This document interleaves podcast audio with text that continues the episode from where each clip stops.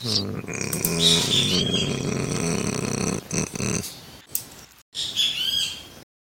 vi! Já tô com a roupa de.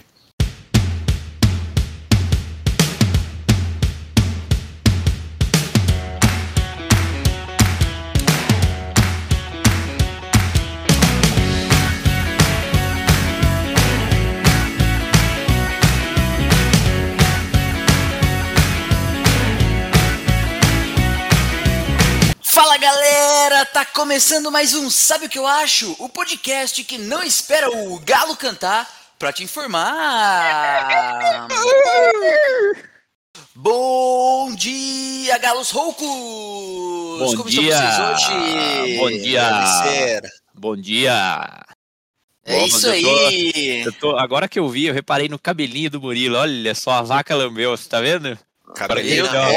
Olha? Olha, que lambida. Vocês não estão vendo isso, ouvinte. Se vocês Mas vissem vai- isso, vocês ficariam enojados. É, pode tirar uma foto aí que nós vamos postar essa foto. Pro... Eu vou tirar essa foto. Eu fico falando, pode tirar. Fala pra ele porque eu abaixar de novo. Posso tirar. Não, menos, menos que não dá pra ver. Tem- aí, ó, nesse ângulo aí, ó. Aí, garoto. Oh, esse é o Lambidinho. Os ouvintes vão ver isso. é o, é o João também- Dória do podcast. Que a gente vê. Falando em João Dória, meus amigos, vocês viram os, po- os posts dele criticando aí os dois candidatos ah, proeminentes? Não vi. Essa é uma conversa para outro episódio. É isso aí. Que bom estar aqui com vocês. Ontem que foi celebrado o Dia da Amizade. Que maravilha estar aqui com vocês. Temos muitos abraços para serem enviados. Vou passar a palavra para o Murilo, que vai fazer um envio especial aqui. Pode fazer, Murilo. Vou mandar um abraço aqui pro Neto e pro Vini, que vão ser meus companheiros de apartamento. Essa semana eu peguei a chave. Então um abraço aí pros dois. Qual que é o nome verdadeiro do Neto? Antoine. Olha que Anto... nome. Rapaz, tem Antônio por três gerações ainda, per- Aham. se, se perpetuou por muita geração esse nome diferente, no mínimo, pra gente dizer. É.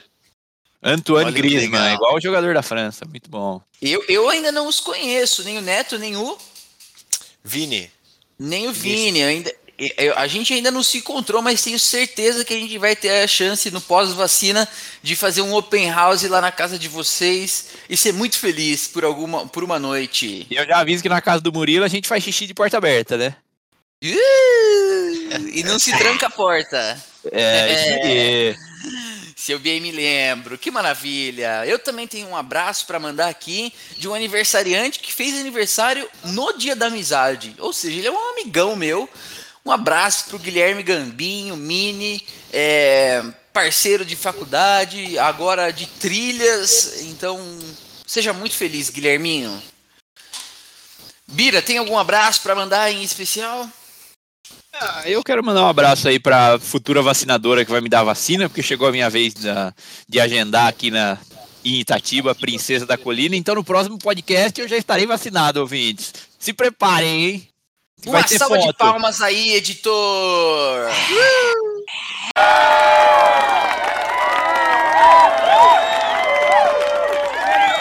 Ai, Marca o finalmente! É isso aí, que importante. Importante se vacinar, fica aqui o nosso recado também, nosso apoio à vacinação, assim como todos os artistas, gravadores de podcast, nós também estamos aqui nos posicionando. Vai vacinar sim, é isso aí, muito bem. Ok, ok. Temos alguns agradecimentos para serem feitos também, né? É, queria em especial agradecer a Mayara Carmelo, que enviou uma mensagem para a gente sobre o episódio do sono. Ela falou que, pô, que sacanagem colocar música de sono quando você está fazendo podcast sobre o sono. Só faz a pessoa que está escutando e dirigindo querer dormir. Tá, tá entendido o feedback, Mayara. Nós não vamos colocar mais música de sono em episódio de sono em nenhum outro episódio para os ouvintes que dirigem, a gente sabe que são muitos, não dormirem. Então tá aqui, tá aceito o seu feedback. Obrigado. Quero também mandar aqui um abraço pro Rodolfo Binato, que colocou um que ele dorme muito bem, se referindo ao episódio do sono, entre 6 e 7 horas. É, mas ele também dorme durante o dia, entre 1 Parece e 9 pouco, e hein? meia. Aí, aí, aí, ok. Esse, esse cara tem uma vida muito legal. Ele acorda cedo, porém tem a siesta do pós-almoço. Então fica aqui Quem uma pode, dica. pode, né, meus amigos? Quem não pode, nem almoça, e é isso aí. Se sacode. É Ou- isso ou-. Ou quem ganha um pepininho ali fresco na manhã com suco verde, né, Murilo? Ave Maria, o cara podendo ganhar qualquer coisa no café da manhã da mãe, vai lá e pede um pepino. Um pepino com suco Não vai verde. dar! O craque Neto Pira. Craque Ele Neto tá dizendo Pires. aqui. O Rodolfo ainda diz assim: obrigado pelos podcasts que são meus companheiros de ida, de ida ao trabalho, academia e compras no mercado. E terminou fazendo aqui uma sugestão de pauta, que foi procedimentos estéticos, implante capilar, harmonização facial, lipo, silicone, botox, bariátrica e etc.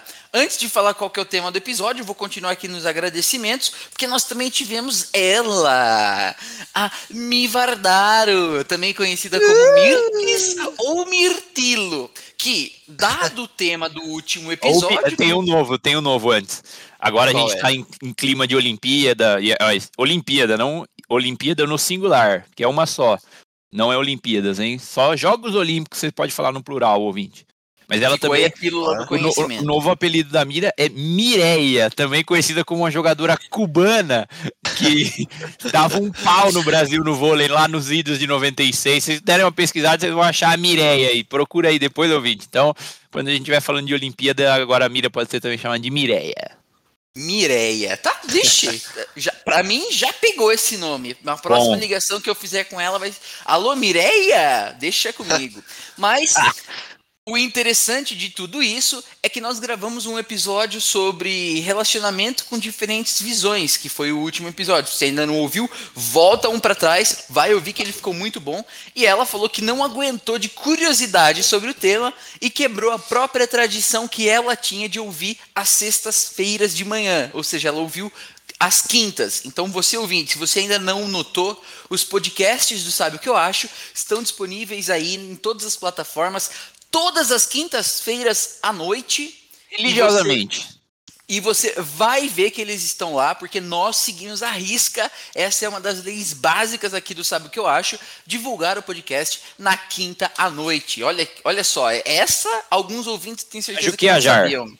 É isso É. aí. Haja o que hajar. E também tivemos aqui o comentário do Matheus Almeida, que escreveu assim: Excelentes craques, mandaram bem demais. Talvez eu peque um pouco no ponto da flexibilidade que vocês falaram, ainda falando sobre o relacionamento em diferentes visões, mas já estamos trabalhando nisso.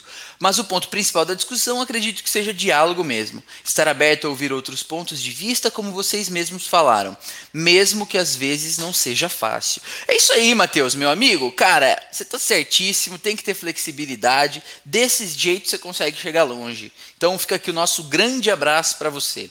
E aí, migrando para os também aniversariantes do dia de hoje, temos o tio Chiquinho fazendo aniversário. Para quem não Tio sabe, Chiquinho, hein? Tio Chiquinho era um monitor que trabalhava conosco ah, durante os idos eh, de 2011 e a gente trabalhava como monitor e ele era responsável por um dos brinquedos mais legais que existiam ali do, que os monitores trabalhavam. A, a montanha de escalada.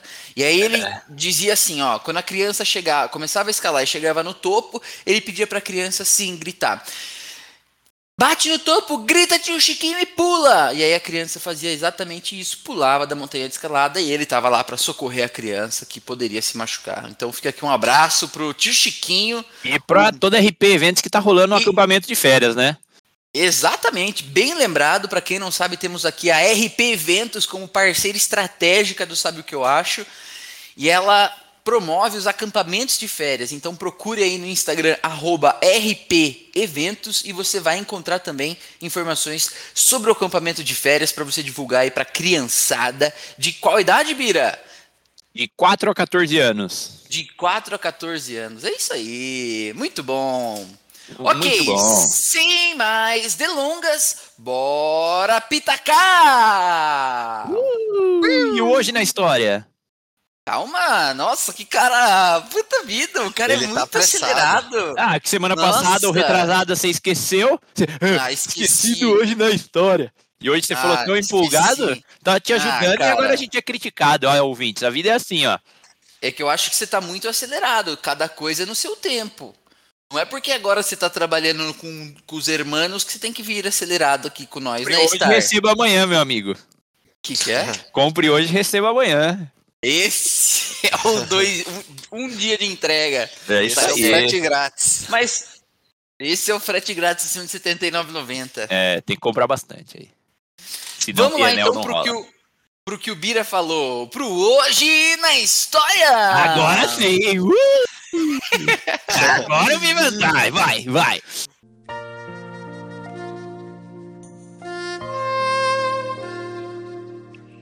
Ok, esse aqui é top. Num dia 21 de julho, só que do ano de 1904, era concluída a ferrovia Transiberiana, ou simplesmente Transiberiana. Gente, essa rodovia, ela ficou muito, por muito tempo no meu imaginário, dizendo assim, pensando, Gente, imagina como que é uma rodovia transiberiana. Não sei se para vocês isso bate do mesmo jeito que bate para mim, mas para mim era assim, só gelo e aí um trem passando assim. Nossa, é, uma- é um imaginário muito grande.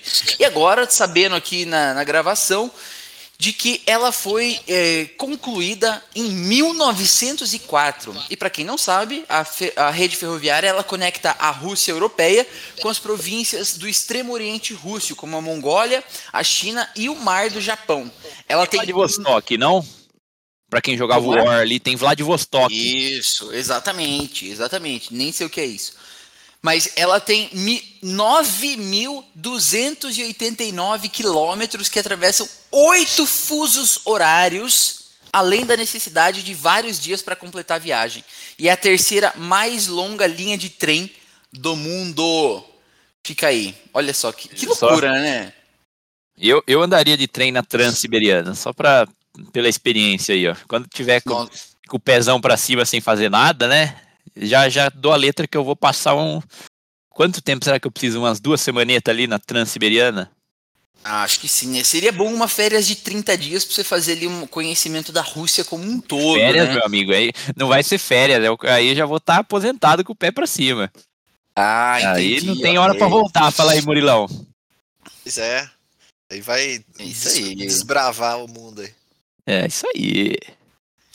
E aqui, que eu não poderia de fazer, deixar de fazer também a menção desse aqui, num dia 21 de julho também, só que esse é mais recente, do ano de 2007, era lançado o sétimo e último livro da saga Harry Potter! Uh! Põe música do Harry Potter aí, DJ! Diretamente de Hogwarts, Vingardio Leve Rola.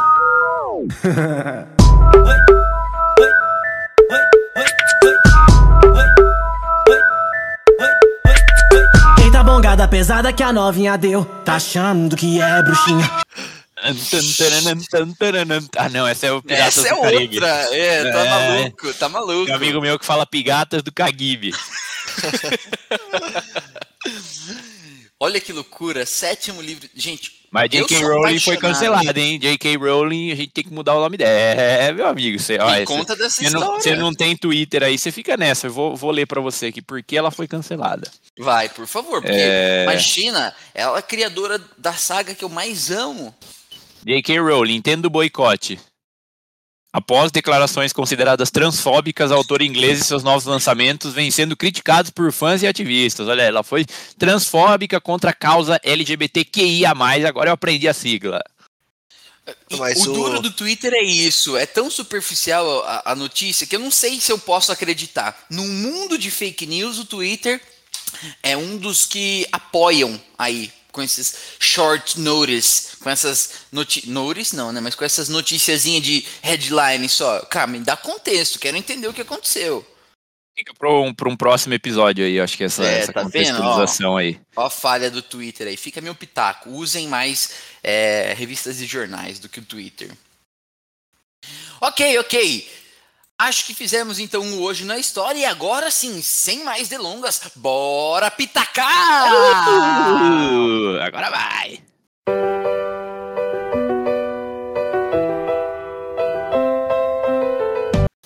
Para quem já prestou atenção aí, o episódio de hoje vai falar sobre procedimentos estéticos. Uh! E eu queria começar esse tema peculiar, diferente do nosso arcabouço aqui teórico, perguntando para o Murilo. Murilo, você é feliz com o seu corpo? Ah, eu, hoje eu posso dizer que sim. Tô feliz com o meu corpo, satisfeito. Tá tudo ok, meu caro. Também malhando aí todo dia, 6 horas da manhã, pulando 590 acordando, cordas, acordando seu Toninho, com a cordinha lá. com a mulherzinha falando, vai, não desista, falta uma. Mas eu, eu confesso que ó, essa semana eu já pulei duas vezes aí, já, por causa do frio. Essa semana aqui, se todo mundo tem o vale, o vale, o vale desculpa, porque tá muito frio, né? A não ser que você aí, ouvinte, que mora aí no norte, nordeste, centro-oeste, aí um abraço para os nossos ouvintes do Mato Grosso, do Mato Grosso do Sul, tem, quem não mora nesses lugares tem a, tem a desculpa aí. Tem o... Ou mesmo os nossos ouvintes que moram na Europa, né? Dado É, isso aí. É, mas Muito bem. é, não, não é só não, não é só exercício físico que resolve, né? Pode ser você pode estar fitness, mas mesmo assim feliz com alguma outra coisa. É isso aí, importantíssimo. Muito bem, Murilo, entendi. Então você hoje está feliz com o seu corpo. Ok. É, eu vou perguntar aqui pro Bira. É, Bira, você está feliz com o seu corpo? Ah, cara, eu tô feliz.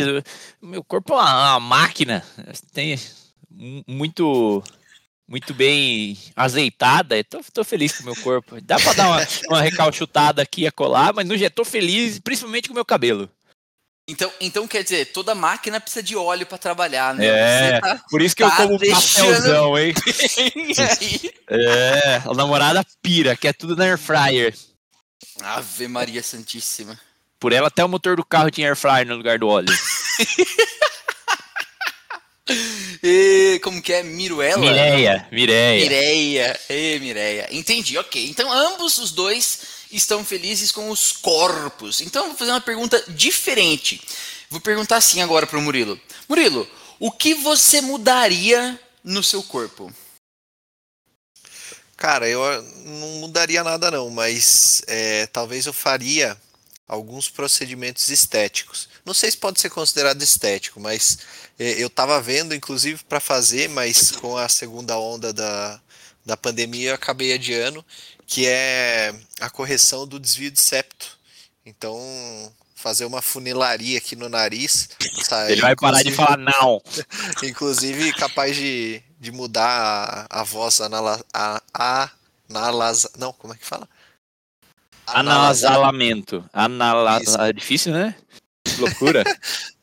Aham, exatamente. Então acho que seria uma, uma das coisas que eu faria. Mas isso traria alguma mudança para é, para como você se parece? Ah, ele vai dar uma mexida aqui, né? Não sei, no, no meu nariz. Não sei se, se muda. Não, não é, é de, eu acho que é diferente de uma rinoplastia, que aí você realmente muda o formato do nariz.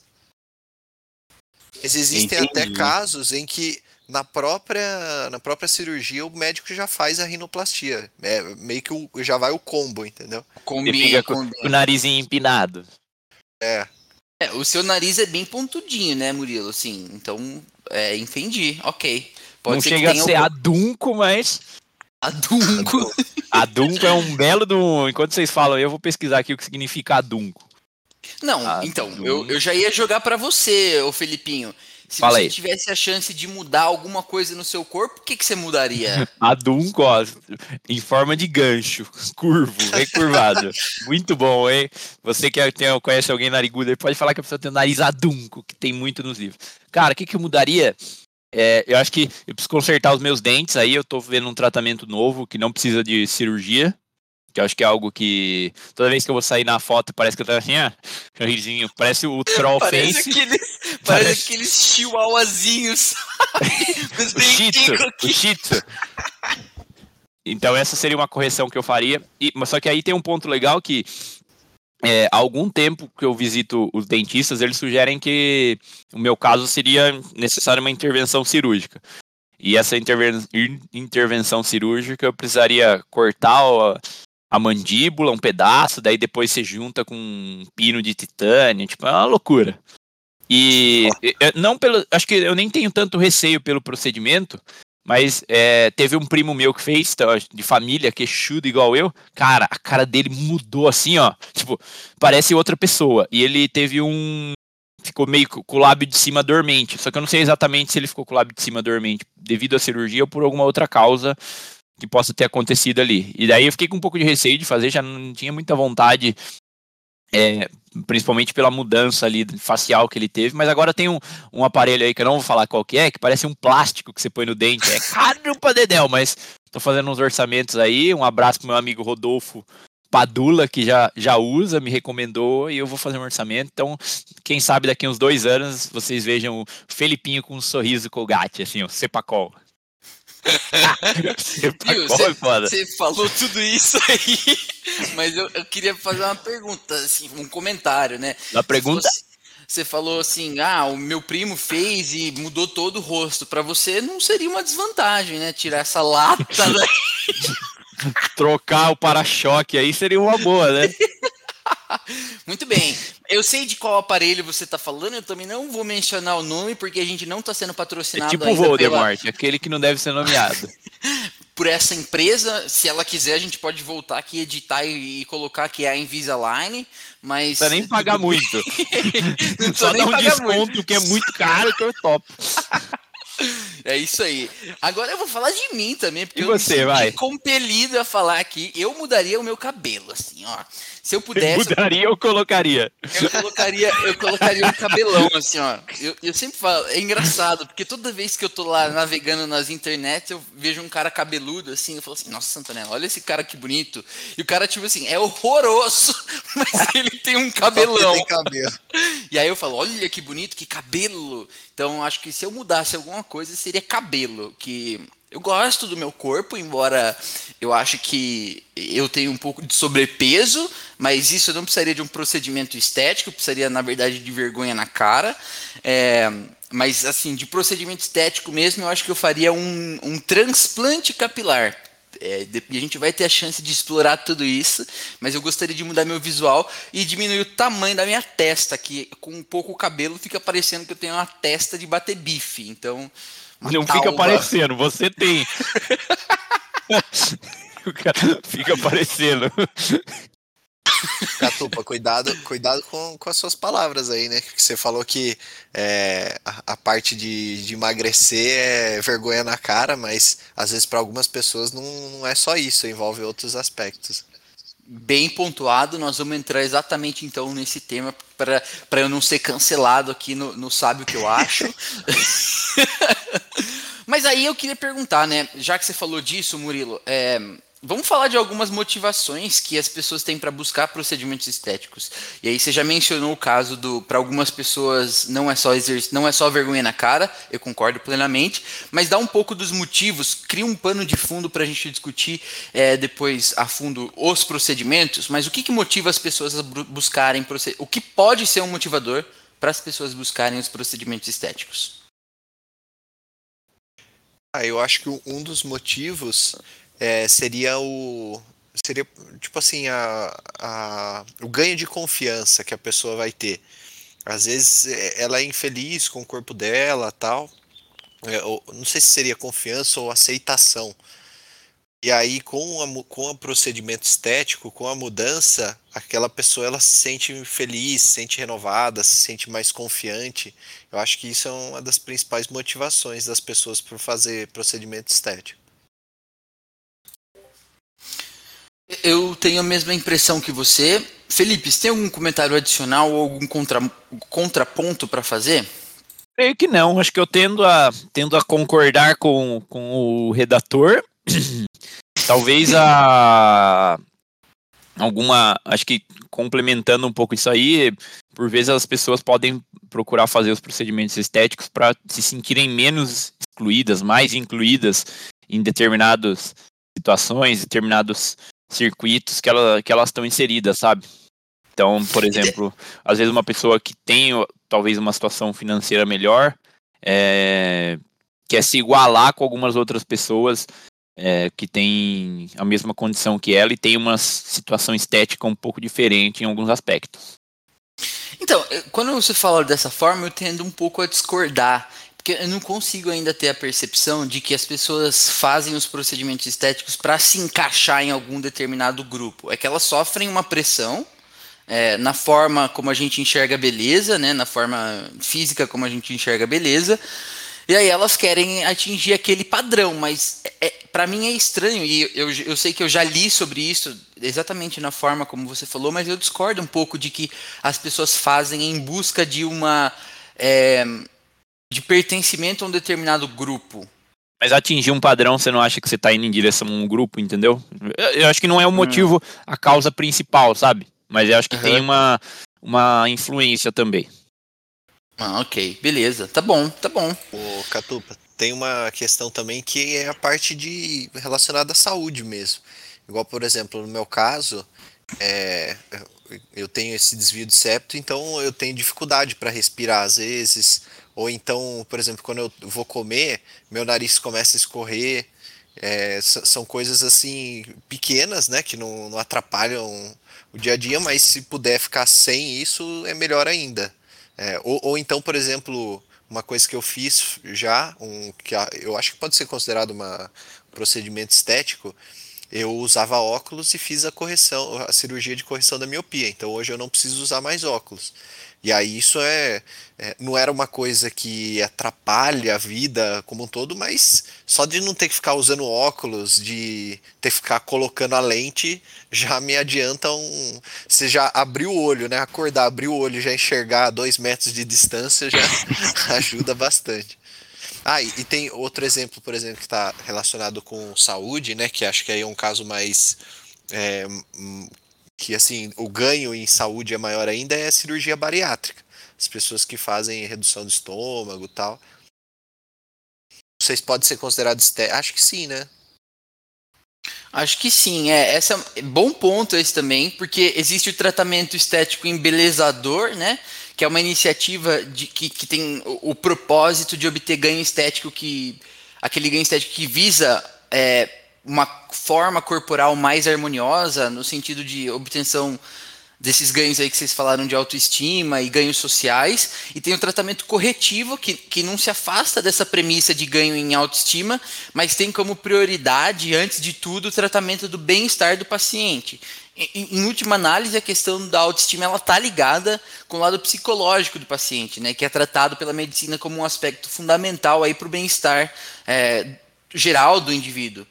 Então, é, o, o, tratamento reparador ou corretivo ele visa a correção de deformidades, por exemplo, a, depender do é, é que na bariátrica não é uma deformidade, mas ela visa a correção e o alinhamento também. E e pode ser alguma coisa de nascença. É, um caso muito clássico é, de um tratamento reparador, é, para ficar mais clara essa beleza, é, mais clara essa distinção entre tratamento estético embelezador e o corretivo, é a cirurgia plástica da mama, que é um dos tratamentos mais realizados no Brasil é, mais por razões de embelezamento. Mas se a paciente está insatisfeita com o tamanho do seio, quer aumentar ou diminuir, ela busca isso, né, para se sentir com o corpo mais à vontade. Mas também existe aquele outro caso, que é quando uma mulher tem identifica um câncer de mama e precisa fazer a remoção completa do seio um, para fazer o tratamento. E aí, junto com isso, vem a, a prótese mamária, que é, é né, uma forma de reconstruir aquele, te aquele tecido, aquele músculo, e isso visa o ganho da autoestima, visa a reconstrução, mas em decorrência de uma necessidade é, anterior, né, que surgiu anteriormente. E aí começa a surgir as perguntas para a gente fazer aqui, para a gente conseguir separar as conversas, né? A gente está falando de tratamento estético, mas como que a gente pode definir o que é um tratamento estético e o que não é um tratamento estético? Então, o que muda a nossa aparência e que pode ser colocado dentro de uma caixinha de procedimento estético, na opinião de vocês? Acho que é, a, aumento da, da mama, né? A cirurgia de aumento de mama pode ser a cirurgia de botox, de preenchimento labial, por exemplo, na hora que você vai fazer aquele levantamento aqui, não sei se é botox o nome, ou aqui em cima do olho, é, eu falo aqui em cima, mas eu sei que os ouvintes não estão vendo o que eu estou fazendo, mas eu estou levantando a minha sobrancelha um pouquinho aqui. é, aplicação de botox. Tem uma muito comum que tem sido divulgada, que é o ácido hialurônico, que é uma substância presente no nosso corpo que tem sido aplicada para esses é, fins de é, facelift. Né? Facelift é um, é um facelift termo usado. é o carro, pô.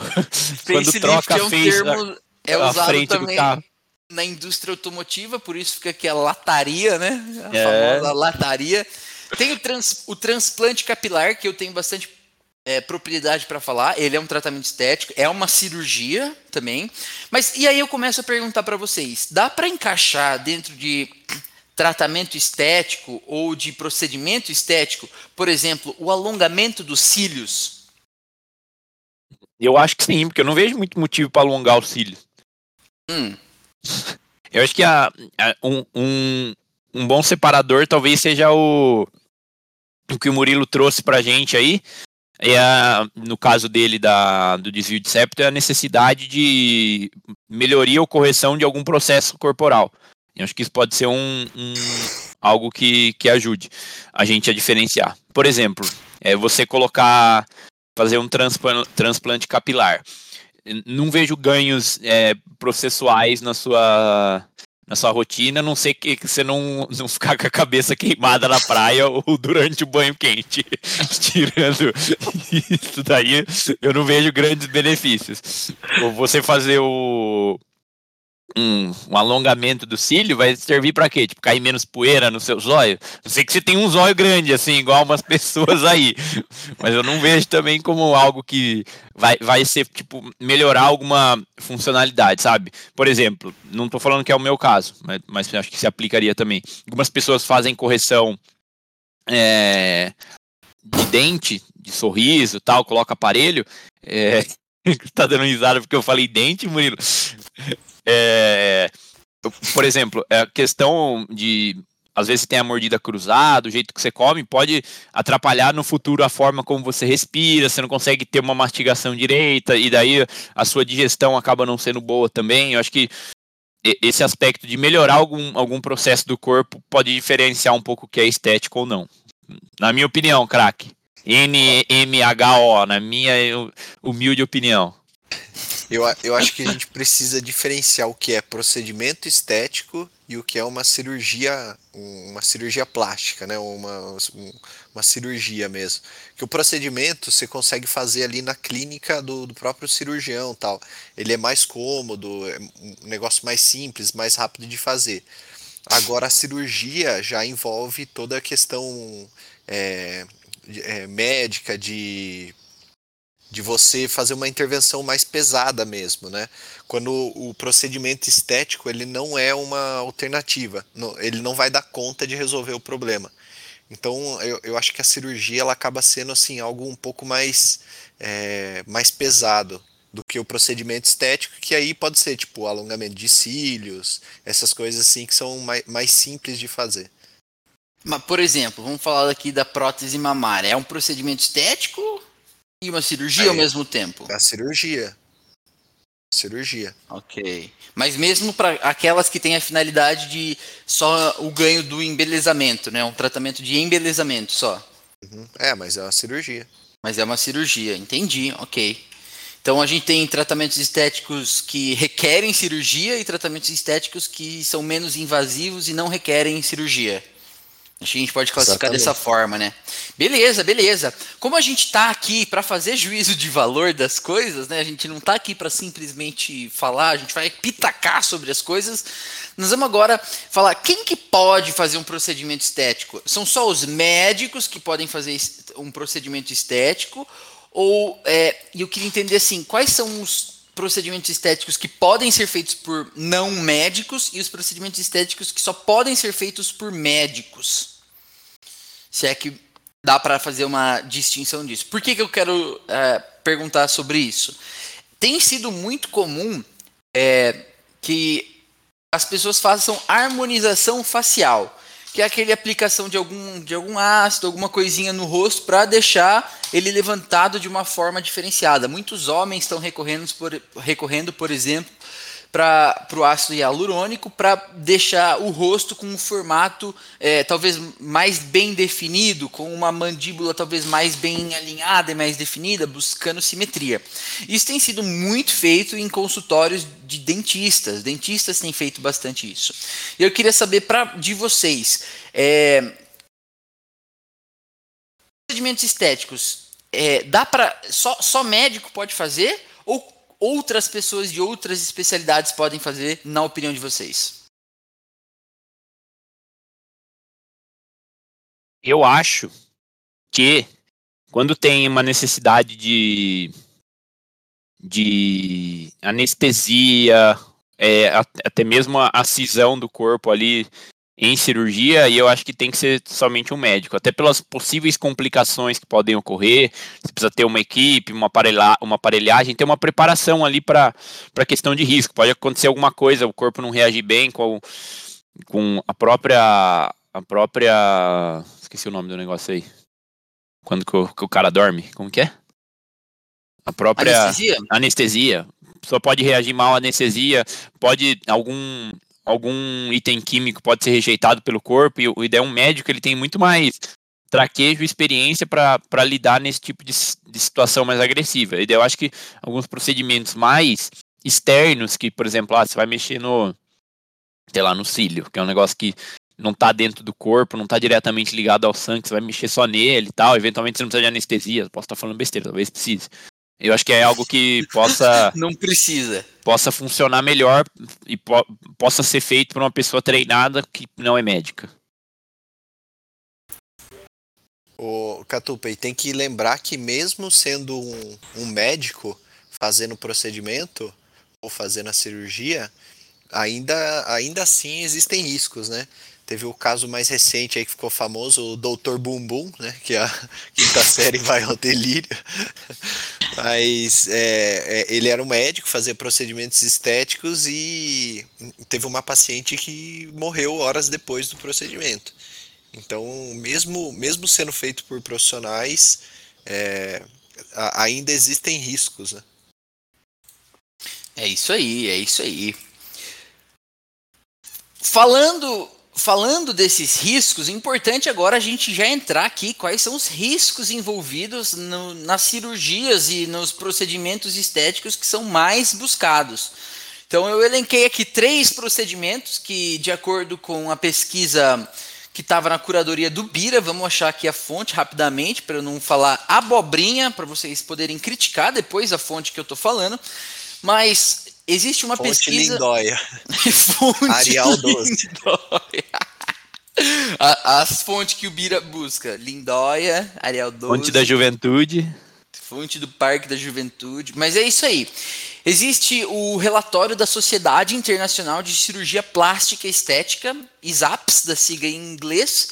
É, o Brasil ocupa o terceiro lugar em quantidade de procedimentos estéticos realizados que está atrás apenas dos Estados Unidos e do Japão. Olha que engraçado, os japoneses fazendo aí, né? Os... Será que o japonês opera, hein? É, que, o que, que será? será? Se você ouvinte tiver uma sugestão aí, manda lá pra gente que a gente está curioso para entender o que, que o japonês está operando aí.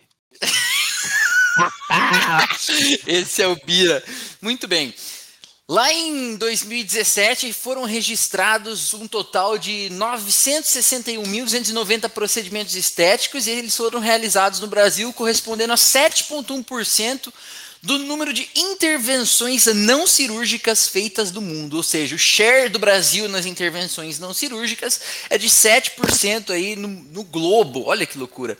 Porém, quando a gente considera o número de cirurgia plástica, ou seja, os procedimentos que são mais invasivos, a gente passa para o segundo lugar, só atrás dos Estados Unidos. E aí, nesse caso das cirurgias plásticas, foram registrados 1.466 cirurgias, correspondendo a 13,5% do total mundial. Ou seja, nós, brasileiro, gosta de mexer no corpo, gosta de uma cirurgia, e pelo que a gente está vendo aqui, coloca intenção e dinheiro nisso, né? Porque uma cirurgia não é barata. Agora, é importante falar de quais são os riscos que estão envolvidos nisso. A gente falou aqui de procedimentos estéticos menos invasivos, mas dentro dos procedimentos estéticos também podem ser encaixadas as cirurgias plásticas, que têm funcionalidade aí de é, ajuste no visual, que não necessariamente vai trazer um ajuste é, na saúde no, e no bem-estar, vamos dizer assim, é, funcional do seu corpo. Pode até atrapalhar, né? Inclusive, eu tenho uma opinião bem que daqui a pouco eu já vou dar.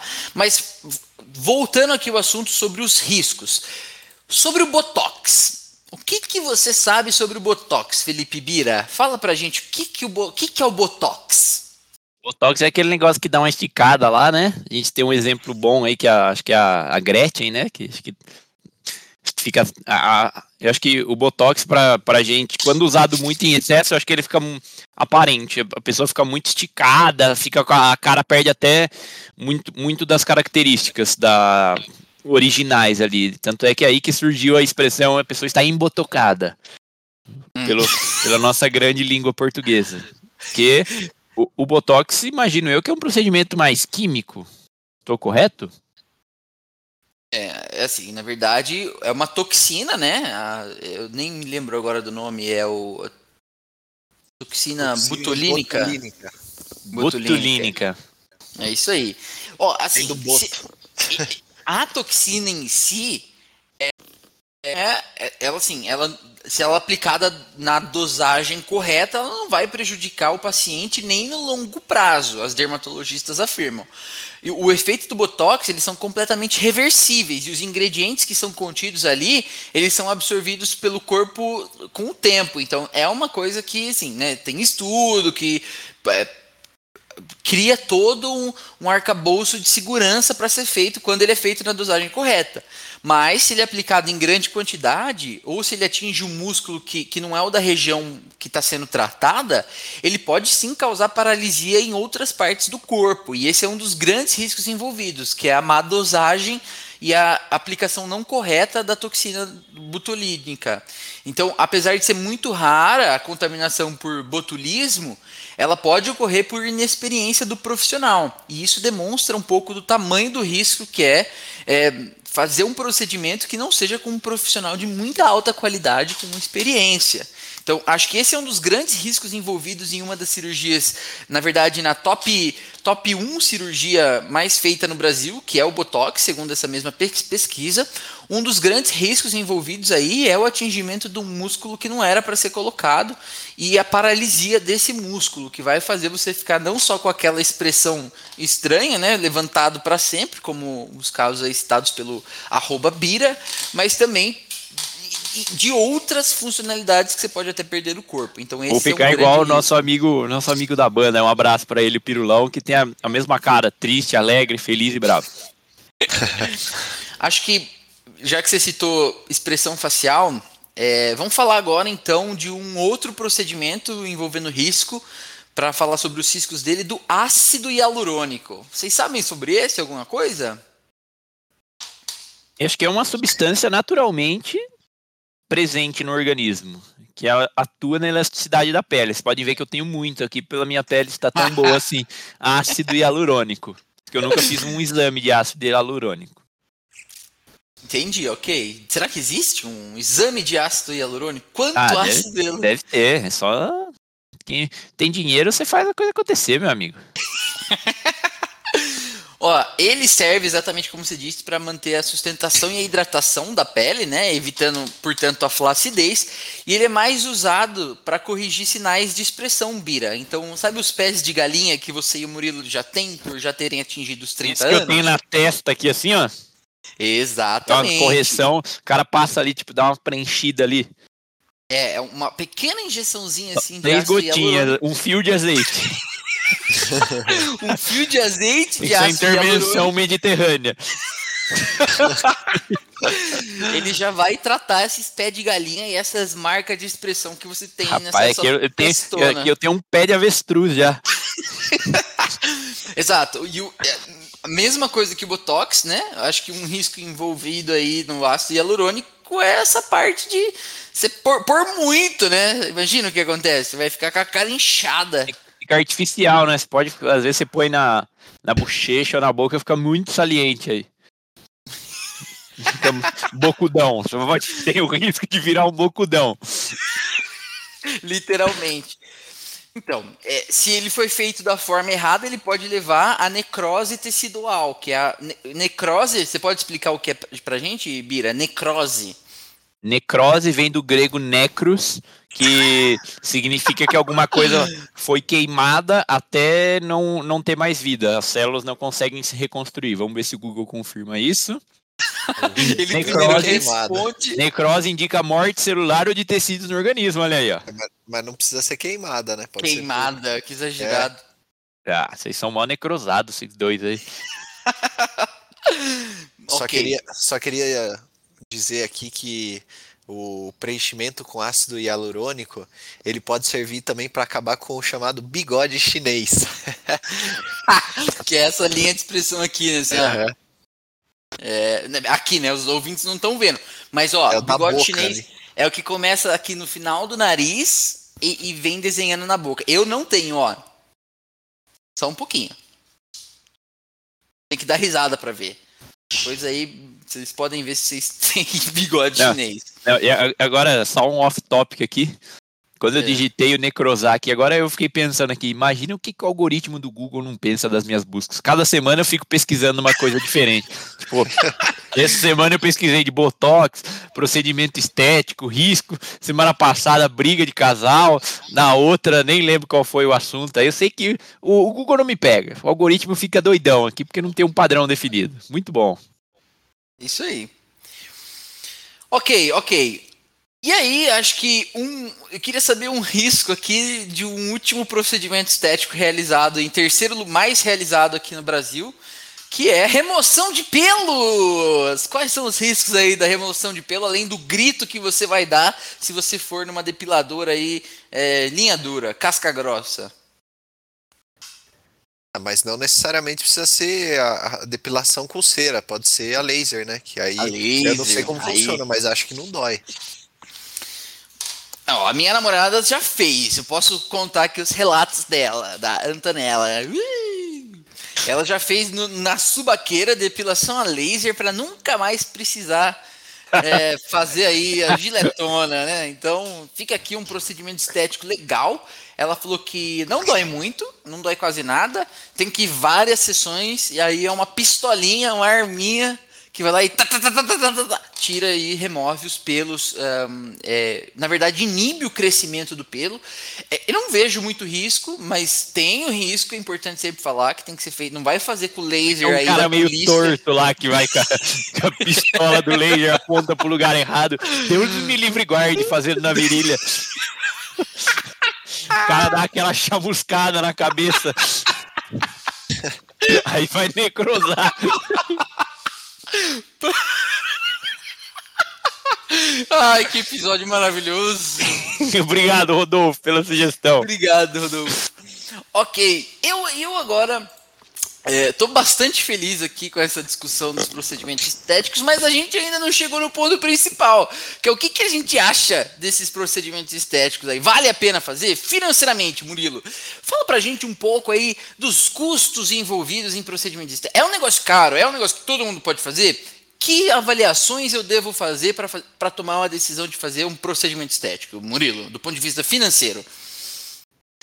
Cara, eu, no meu caso, pra mim valeu muito a pena. Por exemplo, a cirurgia que eu fiz no, no- a, a correção de miopia. É, se, se for ver assim o preço que eu paguei da cirurgia com o que eu gastava com lente, soro ou mesmo até óculos, é, o retorno iria vir a, a- a longo prazo. Mas eu acho que não é só isso que é envolvido, né? Eu acho que o bem-estar de não precisar mais usar óculos, é, de não precisar ficar usando lente. Eu até já, inclusive, é, já tive problema em viagem por conta da lente. Eu tive uma conjuntivite por conta da lente no meio de uma viagem lá na, na. Europa. Então, assim, tudo isso, tudo isso precisa ser levado em conta. Agora, acho que o problema, e aí em termos financeiros, é você ficar viciado nesses procedimentos estéticos a ponto de você é, fazer todo mês, fazer não ficar nunca satisfeito, e aí você vai gastar um caminhão de dinheiro e nunca vai ficar satisfeito. Acho que esse que é o principal problema. Na sua análise, Bira, o que, que você acha, é, assim, se alguém vem falar para você, quero fazer um procedimento estético aqui, ó, meu olhinho, esse aqui é mais baixo que esse, como eu quero deixar ele igual quero fazer isso. O que, que você diz sobre isso? Farol baixo. Tem um farol de Porsche, aquele que abre, os levanta assim, ó.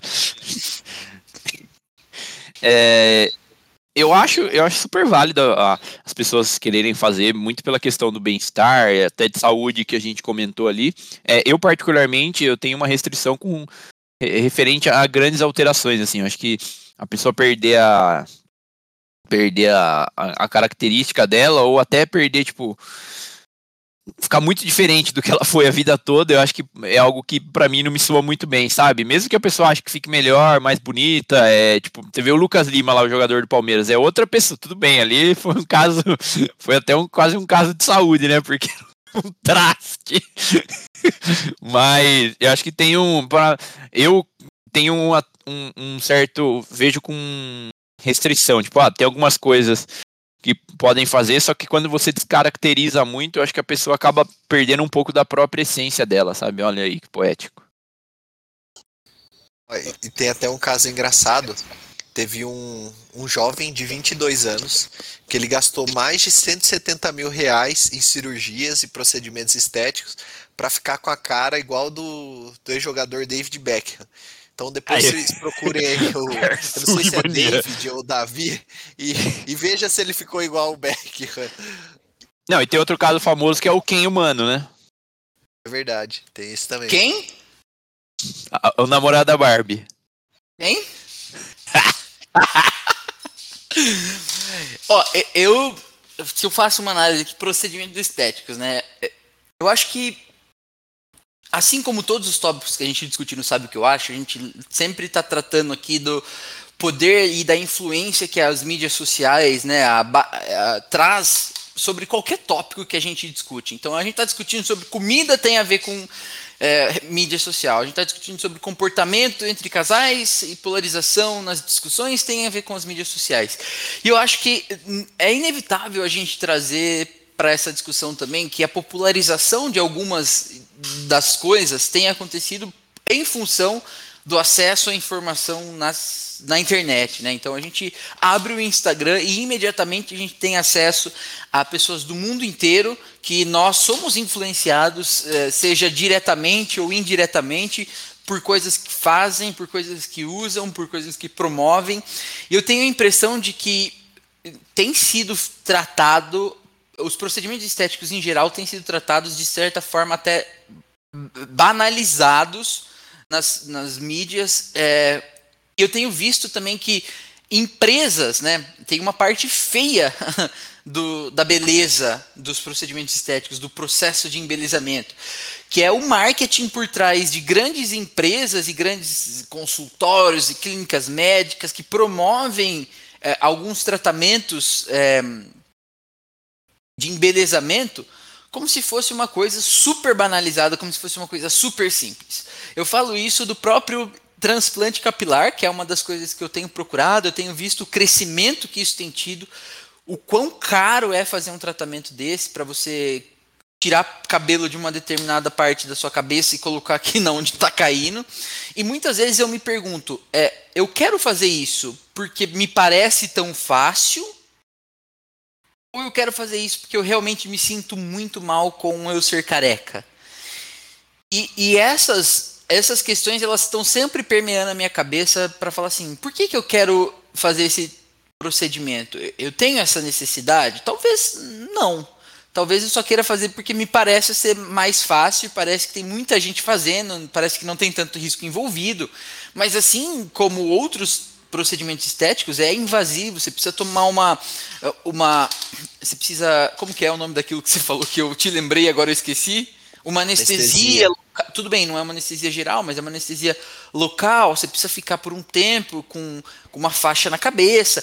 E a forma como isso tem sido promovido na internet demonstra que é muito simples e muito fácil.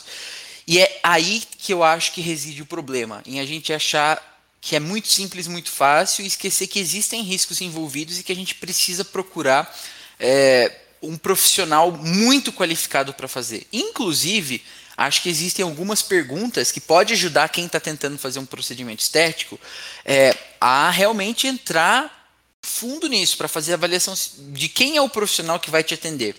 A gente não tem costume de perguntar qual a experiência do médico de, na cara dele, do médico ou da médica, né? Ou de quem está fazendo aquele procedimento estético. É importante você investigar não só na internet, mas numa visita cara a cara. Qual a sua formação? Quantos procedimentos estéticos você já fez? É, qual a sua experiência em, em termos de outras é, habilidades médicas que envolve, que estão envolvidas ali que, que o médico tem. E perguntar isso na cara do médico, porque um bom médico não vai ter problema de responder isso, ou uma pessoa que tem muita experiência com tratamento estético não vai ter problema em responder isso. E, a, e aí, então, portanto, na minha opinião, que reside o maior problema dos procedimentos estéticos. É, eu, eu, não, eu acho que sim, as pessoas devem, se elas não estão satisfeitas, elas devem procurar um procedimento estético para fazer, mas é muito importante que você entenda a causa raiz do seu desconforto com a sua aparência. Se ela é resultado de uma facilidade em se fazer aquele procedimento, ou numa falsa facilidade em fazer aquele procedimento, ou se você realmente quer mudar aquilo, é, não, em, não por estar sendo influenciado pela facilidade em fazer, mas sim porque você sempre quis mudar e pronto. Então, e aí, junto com isso, vem essa avaliação médica imprescindível que precisa ser feita. E aqui, eu acho que um bom contraponto para a gente falar dos procedimentos estéticos, a gente pode abordar agora uma, uma perspectiva um pouco diferente dos tratamentos estéticos, que são os cuidados via cosméticos. Mas para isso, nós vamos fazer um pouco diferente. Nós vamos chamar o Pitaco do Especialista! especialista!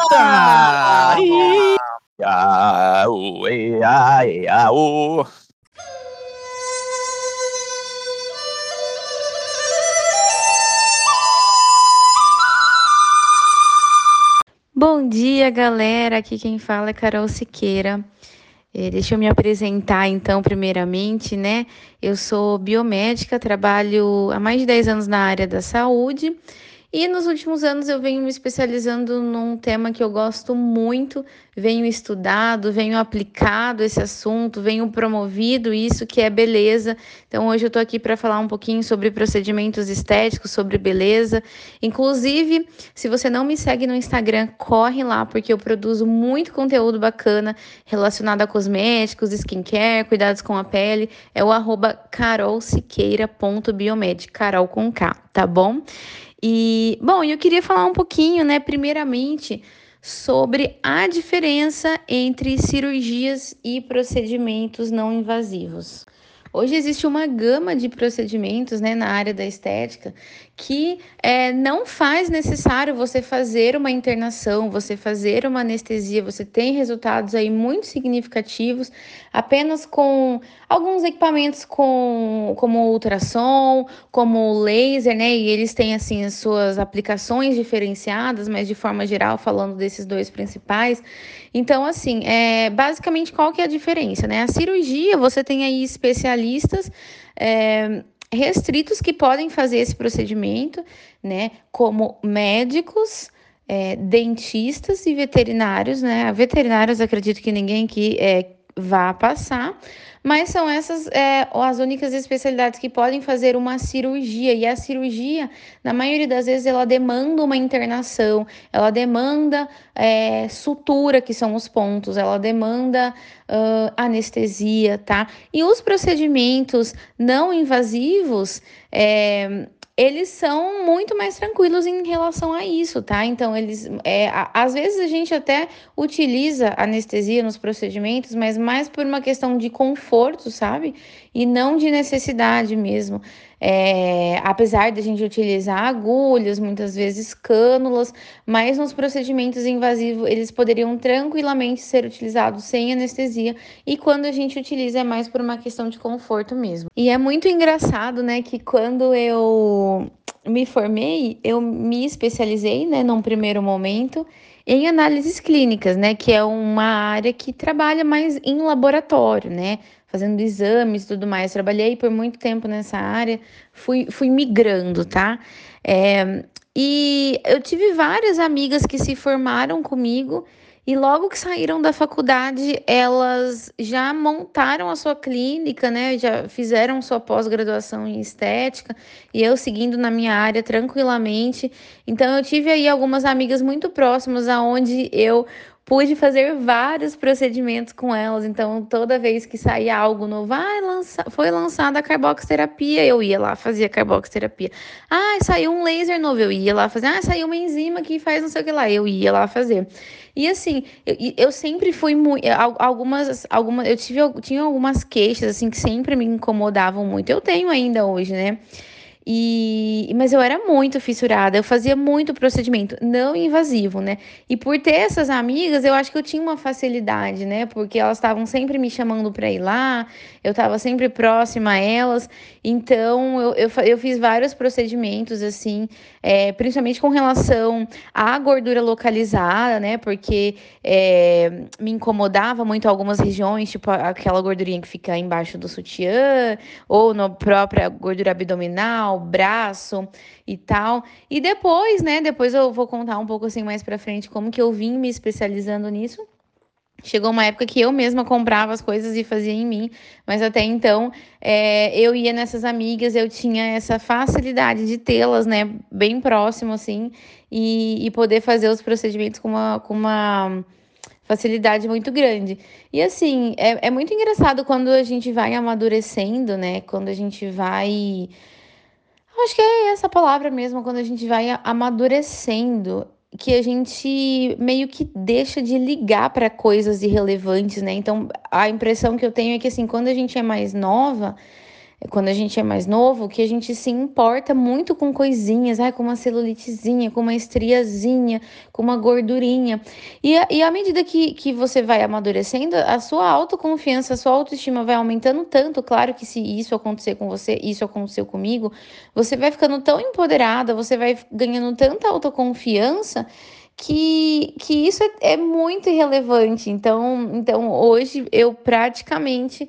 É, não me importo nem um pouco com essas questões, principalmente porque eu me tornei mãe recentemente. Então, é claro que o meu corpo não está um corpo de uma Paula Oliveira e eu realmente não me importo nem um pouco com isso.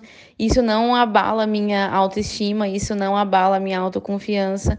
E, e é nítido, assim, quando uma mulher, ela, ela é confiante, ela é empoderada, ela é segura de si, porque ela não fica ligando para essas coisinhas de aparência, assim, essa é a minha opinião né? E com esse amadurecimento, a gente traz total consciência para a realidade, né? Então, por exemplo, ah, se eu tô incomodada com peso, então que eu faça uma dieta e um exercício para poder resolver essa questão, né? Se eu tô incomodada com, enfim, com alguma outra coisa, então que eu faça algo.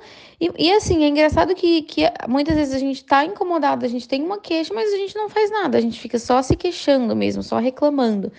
E, e, e à medida eu sinto isso, né? Que à medida que a gente vai amadurecendo, a gente vai uh, sabendo lidar com isso. Que você sabe que o que você precisa é, fazer qual é o caminho que você precisa percorrer para chegar no resultado, né? E muitas vezes a gente não quer percorrer o caminho, né? Então eu, por exemplo, né?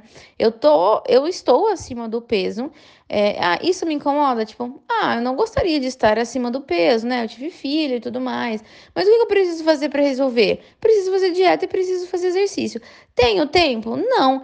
Tô afim? Não. Então tá tudo bem, né?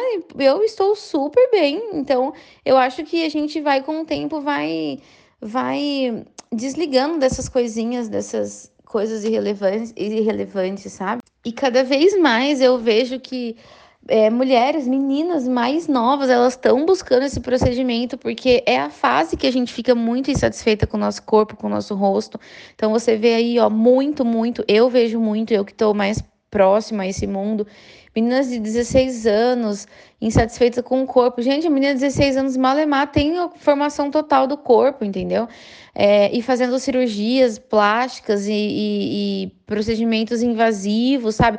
Com riscos, indo para mesa de cirurgia para botar uma prótese. A menina nem terminou é, a, o desenvolvimento total dela ainda. E pior, sabe? Os pais autorizando, né? Porque muitos são menores e de menor, né? Então, eu, o que eu, que eu vejo isso, sabe? Essa busca desenfreada por, por, por um padrão que você não precisa seguir, porque a gente tem uma beleza única e fica. Vou, vou dar um exemplo né, da minha área, assim, ó, hoje está muito em alta harmonização facial, que é você fazer o preenchimento de algumas regiões do rosto e a retirada de gorduras de outras regiões do rosto. Então fica todo mundo com aquela cara quadrada. Todo mundo, você vê, você já sabe, você olha pra pessoa você fala, fez harmonização facial. Fica com aquele triângulo embaixo, assim, no queixo, e aqui, assim, quadrado. Então, você precisa, será que sua beleza não é única, que você não, né, não se acha bonita com suas próprias características, né? Uma coisa é você evidenciar algo que você acha bonito, outra coisa é você mudar a sua aparência para poder se encaixar num padrão de beleza, sabe? E o meu conceito, assim, para você avaliar é, a melhor alternativa para mudar algo na aparência é a questão de assim, ó, eu quero mudar algo na minha aparência. Eu quero para agradar a quem? A mim ou uma terceira pessoa, né? E segundo, é, eu consigo esse resultado sem fazer um procedimento invasivo, porque quando a gente fala de procedimento invasivo, igual eu comecei falando, a gente está falando de anestesia, a gente está falando de um procedimento cirúrgico, de uma infecção hospitalar que pode acontecer, entendeu? Então isso é muito perigoso. E, e o que a gente puder é, fazer realmente é necessário? É então, eu, eu, eu preciso fazer um procedimento cirúrgico. Não, essa, esse resultado que eu almejo não tem como eu obter através de um procedimento não invasivo. Então, eu sempre busco formas de fazer, de não ter que recorrer a um procedimento cirúrgico, entendeu?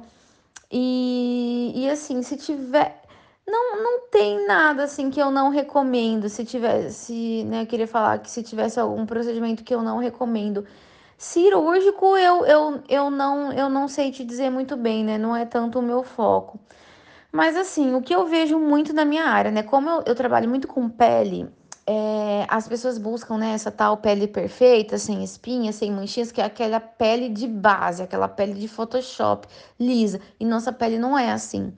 E aí foi, inclusive eu falei desse assunto essa semana no meu Instagram, né? E aí foi criada uma técnica, foi desenvolvida uma técnica, né, é, fora, acho que na Ásia, não lembro exatamente, que é o tal do BB Glow. O que, que é o BB Glow? É, sabe aquela caneta de você é, fazer é, tatuagem como se for, imaginem, né? Como se fosse uma caneta de fazer tatuagem, só que com muitas agulhas. A gente chama de Dermapen essa caneta. É uma caneta com muitas agulhas. E a gente usa essa caneta para furar a pele e estimular colá a produção de colágeno, né? Quando a gente tem esse atrito assim com a pele, dessa forma a gente estimula a produção de colágeno. E essa caneta ela consegue fazer a infusão de medicamentos. Então a gente consegue, de acordo com a necessidade da cliente, colocar ativos ali naquela caneta, colocar é, medicamentos. Então, ah, manchas, cicatrizes de acne e etc. Você consegue colocar ali ativos que vai infundir na pele, ela vai enfiando ali, né? E o que, que eles fizeram? Eles desenvolveram essa técnica, só que colocando tinta, sabe? Como se fosse uma tatuagem. E aí a, a, a, as pessoas é, elas tinham, claro, um, um, um, bom resultado por conta do estímulo. Esse estímulo aumenta né, a produção de colágeno, que traz uma melhora da pele. Mas é, houve muito, muitos casos de reação a essa tinta, a esse pigmento, sabe? É, a, a, geralmente essas tintas utilizadas, elas têm metais pesados, então elas podem oxidar, manchar. Então, nessa semana mesmo eu recebi no meu Instagram, tipo, a pessoa, ela se queixando de melasma. Melasma são umas manchas que aparecem na maçã do rosto, algumas pessoas têm, né? Na maçã do rosto e no buço. E, e ela falando, ela comentando que ela fez a técnica de BB Glow, e para é, mascarar, né, para é, esconder essas manchas. E as manchas estão bem piores. Então, assim, é se tivesse uma, uma um procedimento que eu não recomendaria seria esse tal de BB, Glow. Bom, espero que vocês tenham gostado do nosso papo sobre estética, sobre beleza. Me sigam lá no Instagram, arroba carol com K, para vocês conhecerem um pouquinho mais do meu trabalho. Muito obrigada pelo convite e até a próxima.